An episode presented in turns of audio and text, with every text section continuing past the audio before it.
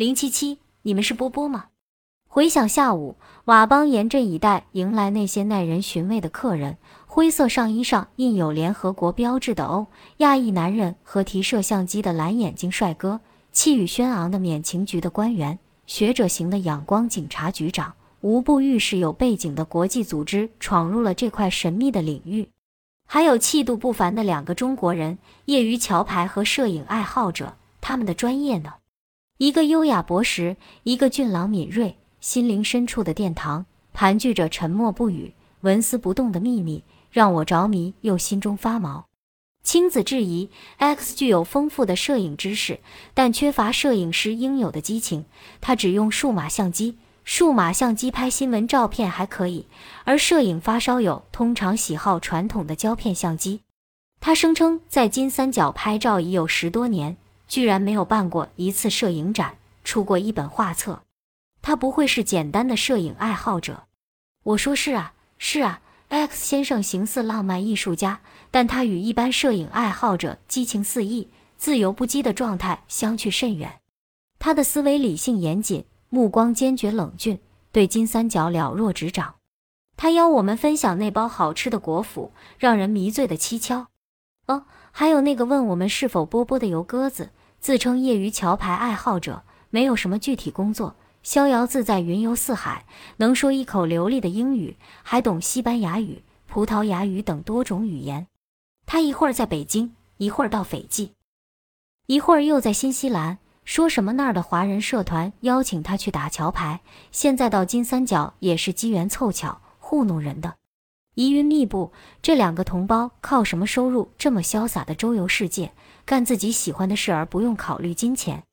有老师和 X 布下了悬念，我们绞尽脑汁揣摩由鸽子和 X 是何方神圣，狼吞虎咽分食着早晨吃剩的一块冷糯米粑粑和两个不太新鲜的芭蕉，全然忘了刚才还在闹肚子，自以为是福尔摩斯或波罗大侦探什么的，苦苦思索着忽略的细节，分析猜测。凌晨一点，窗外犹豫地下起了细雨，把夜晚染成水墨色，潮湿而又朦胧。我的思维已像生锈的齿轮，色质迟钝。我说：“睡吧，管他们是什么人。”起身到卫生间沐浴，木喷水花四溅，惬意地享受热水温情的冲击。听到屋门被谁轻轻叩响，这么晚了，还会有什么人来？顾不得洗发精泡沫流进了眼睛，侧耳倾听。青子踏着拖鞋走到门前：“谁呀？”询问的口吻，声音发颤。门吱呀迟疑的开了，青子和一男生对话，声音有点熟，我一时想不起是谁，说些什么也听不太清，但明显感到青子防范的惊惶。砰，门坚决的关上了。谁来了？急欲知道深夜访客是谁。油鸽子，我没有让他进屋，走了。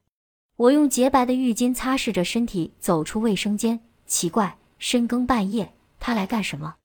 天知道。青子警觉地溜圆眼，他说：“看见房间灯还亮，知道我们没睡，想邀我到他屋里喝酒，鬼鬼祟祟的，谁知他安的什么心？”看青子严肃样，我不禁逗趣：“平时叫嚣不浪漫无宁死，金三角春夜与优雅男子葡萄美酒夜光杯，要多浪漫有多浪漫，何乐而不为？”哼，深夜到他屋里喝酒，醉翁之意不在酒，我又不是十八岁的纯情少女，屁的浪漫！无非是旅途空虚，想寻艳遇。青子表现出挫败了一桩阴谋的大智大勇。你以为你和油鸽子在扮演全新的夏娃与永别的唐璜，什么时候变成了低调的后浪漫主义？艳遇就艳遇吗？艳遇也算浪漫？说不定这午夜的邀请是改变现状的契机。你应发挥大无畏革命精神，舍身炸碉堡。我调侃并有点埋怨青子不把握机会的意思，接着又补上一句：“当然不能碉堡没炸身先师。”青子红脸抢白：“你说的好听，你怎么不去炸这个碉堡？有何契机？明天也不晚，何必深夜去冒险？”平时柔情似水、轻言细语的青子，此时刚硬如铁，掷地有声。金三角却能改变人。我用三句话回绝了他：第一句，什么人？他答就我一人。第二句什么事？他说没什么事，想请你到我房间喝酒。第三句话那就不去了。我把门砰的关上。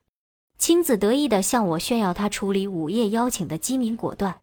我了解真实的青子，他不是因旅途的疲惫而失去浪漫的心境，是经过一番美妙的挣扎而终于自我妥协的无可奈何。作为明智的女性，都清楚我们的处境时刻潜伏着危险。谁又能知道那来自亚热带激情的午夜邀请潜藏着什么柔韧的暴力或是恐怖？赞许着青子的所作所为，我俩哈哈大笑，眼泪都笑出来。青子英雄凯旋般的到卫生间沐浴，哗啦啦的水声欢快有力。